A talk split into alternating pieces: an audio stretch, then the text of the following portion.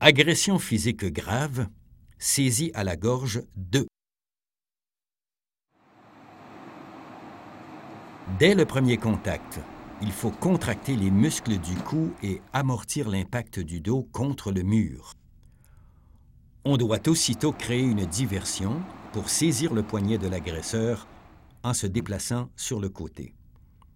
Il faut ensuite répéter la diversion afin de lui amener le bras dans le dos pour permettre le contrôle articulaire. Puis, on tire le coude de l'agresseur vers soi en pivotant de manière à l'amener au sol.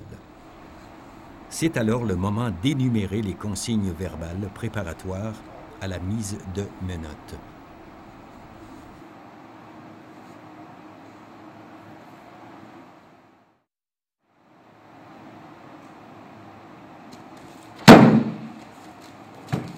それだそれだ。